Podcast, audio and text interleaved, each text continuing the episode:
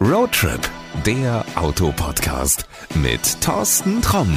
So, da sind wir wieder mit einer neuen Folge und ja, mit einem alten Gast, der mich mal wieder eingeladen hat. Ich glaube, ich darf das so sagen, ohne frech zu sein. Christian, grüß dich erstmal. Ja, servus, grüß mich, dass wir uns auch mal wieder sehen. Äh, ist ja jetzt schon ein paar Folgen her, dass wir das letzte Mal miteinander gesprochen haben. Umso mehr freue ich mich, dass wir uns mal wieder zusammensetzen. Wir müssen mal ein bisschen reden. Mich haben einige Menschen darauf angesprochen, 50. Sendung, hattest du Mitsubishi als Thema. Äh, was ist denn da jetzt eigentlich? Geht's da jetzt überhaupt weiter oder verschwinden die jetzt vom Markt?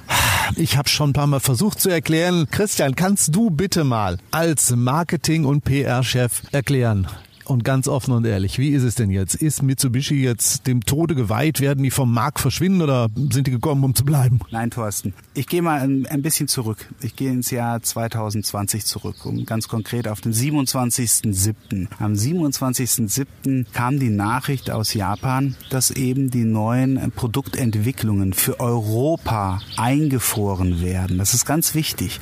Die wurden eingefroren. Es hieß nie, dass man sich komplett zurückzieht aus Europa, nur neue Produktentwicklungen sind eingefroren. Was haben wir gemacht? Wir haben gesagt, ja, äh, das klingt jetzt erstmal für uns nicht so prickelnd, logischerweise, auch nicht für unsere Händler. Unser Händlernetz, wir haben über 400 Händler in über 500, 507 Betriebe. Davon sind 60 Prozent Monomarkenhändler. Und die haben natürlich auch gesagt, genau wie du, Thorsten, oh, was heißt das? Zieht ihr euch zurück? Und wir haben gesagt, nein, nein, das wird erstmal eingefroren. Und jetzt sind wir schon ähm, bei der Stufe 1. In dem letzten Podcast, da saßen wir zwei ja zusammen und haben uns über den Eclipse Cross Plug-in Hybrid unterhalten.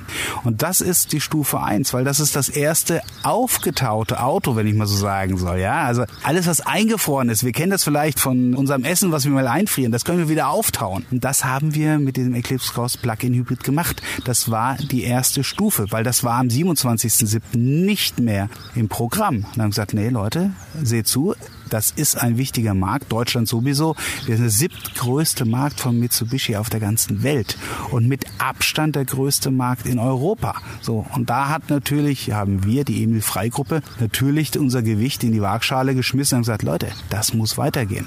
So, das war also dann äh, damals mit dem Eclipse Cross Plug-in Hybrid. Das war der erste Schritt. Aber dann gab es auch eine noch offizielle Nachricht und zwar müssen wir wissen, wir sind seit 2016 in der Allianz. Allianz bedeutet bedeutet, es gibt Renault, Nissan und Mitsubishi. Und die gehören zusammen. Und die haben sich zusammengesetzt und gesagt, wisst ihr was? Also wir haben ja Renault, die sind Europa super stark. Wir haben Nissan, Nordamerika auch super erfolgreich. Und im Asien ist es halt Mitsubishi. Und da haben wir gesagt, ja, aber wenn wir die Welt so aufteilen, dann verlieren wir auch Möglichkeiten, noch mehr Autos zu verkaufen, weil einer, der immer Mitsubishi gekauft hat, wird er wirklich ein Renault haben wollen? Nein, muss nicht sein. Also ist man dann zu dem Schluss gekommen, ab 2023 wird es bei Mitsubishi weitere Fahrzeuge auf der Plattform von Renault geben. Ganz konkret, die ersten beiden Fahrzeuge in 2023 werden auf der Plattform von Renault Clio und Renault Captur gebaut werden. Darfst du schon mehr zu erzählen? Wie sie vielleicht bei Mitsubishi heißen werden, ob es Elektroautos, Plug-in-Hybride oder was für Autos überhaupt werden? Ja, Thorsten, ich bin ja gerne bei dir immer in Plauderlaune, aber ich, ich, ich kann es nicht, weil ich es wirklich nicht weiß. Also das ist, äh, wir sind jetzt in den äh, Verhandlungen, in den Gesprächen mit den Allianzpartnern, jetzt eben auch über die Produkte dann auch ähm, zu reden und die auch zu entwickeln, weil wir wollen mehr als nur ein reines Batching. Also Batching heißt, dass wir nicht nur unser Mitsubishi-Logo auf ein Auto draufkleben und der Franzose Hause klebt dann sein Renault-Logo drauf. Das, das wird es nicht geben? Nein, nein. Also wir sind immer noch Mitsubishi. Und das muss auch klar erkennbar sein. Ich weiß von einigen Herstellern, die sagen, also das Entwickeln eines neuen Autos ist so dramatisch teuer geworden. Also verglichen jetzt mit dem aktuellen Modell, was jetzt auf der Straße ist, ist es teilweise sogar bis zu dreimal so teuer geworden. Hat damit zu tun, dass wir auf Euro 7 entwickeln müssen und so weiter. Könnt ihr das dann überhaupt noch machen? Also die eigene Mitsubishi DNA da hinein entwickeln oder ähm, ist das irgendwas, was du dann aufgeben musst, weil es einfach zu teuer wird? Wir müssen sehen, wie gesagt, die Plattformen stehen fest. Wie dann die Autos jetzt konkret aussehen werden und wie die sich unterscheiden werden von ähm, Renault zu Mitsubishi beispielsweise, das gilt es jetzt eben rauszuarbeiten. Und die Frage ist gut gestellt, Thorsten, aber ich kann es, ich kann es einfach nicht beantworten. Ich merke schon, du willst irgendwie doch noch mal wieder in einen dieser Podcast-Folgen kommen, um uns zu erzählen, wie es denn nun wirklich mit den jeweiligen Autos ist. Ja, genau, so ist es. Bis dahin wird ja noch einiges passieren. Du hast gesagt, der Eclipse Cross ist das erste aufge aufgetaute Auto. Ich glaube, das ist eigentlich ein bisschen mehr. Ich habe das Auto schon gefahren, ich habe es mir angeguckt, mehrfach schon. Es ist ein richtig geiles Auto geworden. Erzähl mal ein bisschen was dazu. Wie ist denn das aufgetaute Auto, wie du eben selber gesagt hast, denn bei den Leuten schon mal angekommen? Also das Auto ist prima angekommen und kommt auch weiterhin prima an. Das hat mit verschiedenen Dingen zu tun. Ich glaube, wir haben ein Auto auf die Beine gestellt, was die Gene von Mitsubishi sehr schön verbindet. Mit Genen meine ich zum einen, wir haben diesen Allradantrieb, für den wir einfach stehen. Ich glaube, jeder, auch wenn er nicht so viel mit Autos zu tun hat, Pajero ist, glaube ich, jedem im Begriff. Und Pajero steht eben auch für Rallye-Erfolge.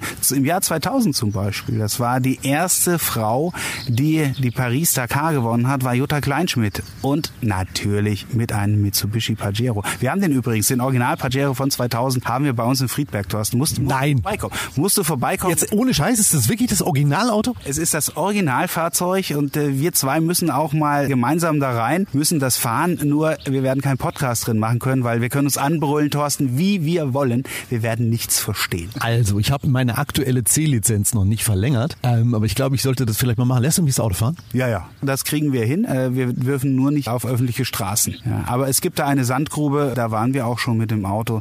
Das ist unglaublich. Ja, sehr cool. Also da nehme ich dich auf jeden Fall beim Wort. Das machen wir garantiert nochmal. Aber um mal zurückzukommen, Pajero, du hast es eben gesagt, für viele Leute ist das der Mitsubishi oder das Auto, was für Mitsubishi steht. Den gibt's gar nicht mehr. Nein, äh, den Pajero haben wir dann äh, auch irgendwann mal zu Ende gehen lassen müssen. Es gibt immer noch eine große, treue Fangemeinde, aber ja, das war ja deutlichst über 30 Jahre im Handel auch. Das ging dann einfach nicht mehr aus verschiedenen Gründen. Unter anderem war das natürlich auch den äh, CO2-Emissionen war das auch geschuldet. Das ist einfach so. Aber deswegen, der Pajero lebt in jedem unserer Autos mit Allradantrieb eben weiter. Weil der Allradantrieb, der ist da so stabil geworden, wurde immer weiterentwickelt. Wir nennen ihn Super All-Wheel Control, also ist unser Bezeichen für unseren Allradantrieb und um auf den Eclipse Cross Plug-in Hybrid zurückzukommen, ich habe jetzt fünf verschiedene Modi, die ich einfach einstellen kann. Das Schöne ist dabei, ich muss mir keine Gedanken machen als Fahrer. Ich bin auch kein Ingenieur. Du hast gesagt, ich bin PR und Marketing-Mann, ja.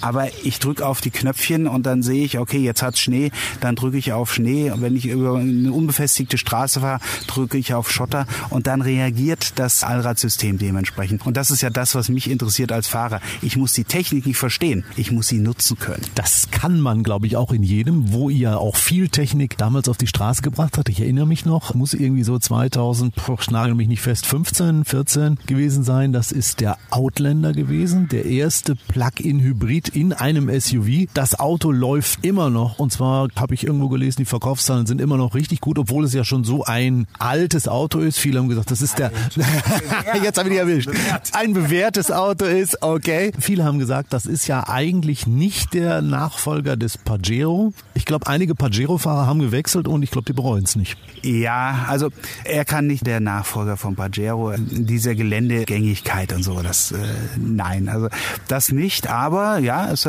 viele sind auch umgesprungen und ähm, auch da ist eben das Allradsystem. Ja. Also ich würde mich nicht trauen, mit einem Outlander so in das äh, Gelände zu gehen wie mit einem Pajero. Ich glaube, das wäre vermessen, ja.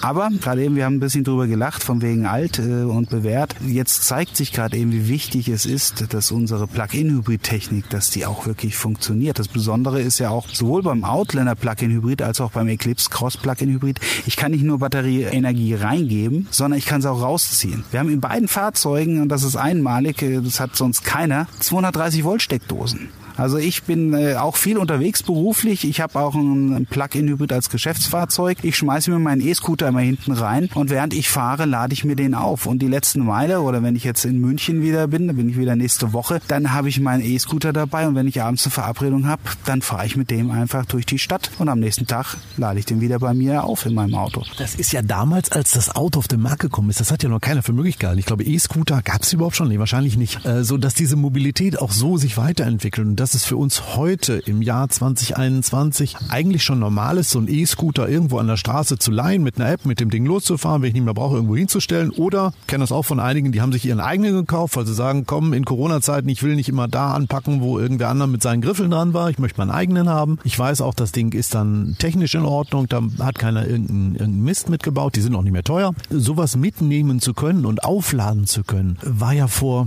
sagen wir mal, fünf Jahren undenkbar. Das brauchte man ja gar nicht fahren. Da hat ja nie einer mitgedacht. Wie seid ihr auf die Idee gekommen? Das hat auch mit Japan zu tun. Also Japan hat oft unter Naturkatastrophen zu leiden, ob das Erdbeben sind. Gut, wir alle erinnern uns an 2011. Was da auch viel gemacht wird, ist das bidirektionale Laden. Sprich, wir haben die Möglichkeit, wenn wir den Outlander Plug-in Hybrid voll laden und wir ihn voll tanken, dann kann ich damit ein Vierfamilienhaus vier Tage lang komplett mit Strom versorgen. Und das nutzen die in Japan auch schon regelmäßig. Das heißt wirklich, die sind dann autark. Wenn die Stromleitungen unterbrochen sind, ich habe meinen Outlander Plug-in Hybrid, mein Haus ist weiter mit Strom versorgt. Ich war vor zwei Jahren auch drüben in Japan, sogenannte Dendo Haus. Das heißt, da schließe ich wirklich mein Auto auch als Energiequelle ans Haus an und dann springt da der Herd an, da springt das Licht an, der Fernseher. Ist fantastisch.